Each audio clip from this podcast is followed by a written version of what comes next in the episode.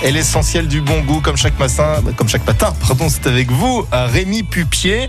Alors, un approvisionnement local et de qualité en restauration collective, est-ce que c'est possible? Eh bien oui, c'est possible. Les services de l'État, en collaboration avec la Chambre d'agriculture de la Loire, la Chambre des métiers et de l'artisanat de la Loire, organisent un séminaire pour parler justement de l'approvisionnement local et de la qualité dans les restaurations collectives de notre département. Mais l'objectif, c'est de manger 100% local?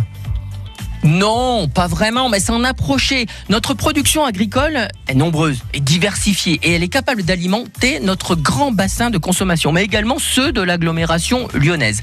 L'État s'engage auprès de 78 établissements qui représentent 1,3 million de repas par an dans notre département afin de mettre dans nos assiettes des produits issus d'ici. Alors, les lycées publics, les EHPAD, les collèges, les hôpitaux, les agriculteurs et les chefs de cuisine, des artisans discuteront ensemble tous autour d'une table au mois de mai de notre patrimoine culturel et culinaire ligérien. Trouvons des solutions saines et savoureuses pour régaler nos bambins, nos anciens, nos travailleurs, nos malades avec des bons produits bio ou tout au moins locaux.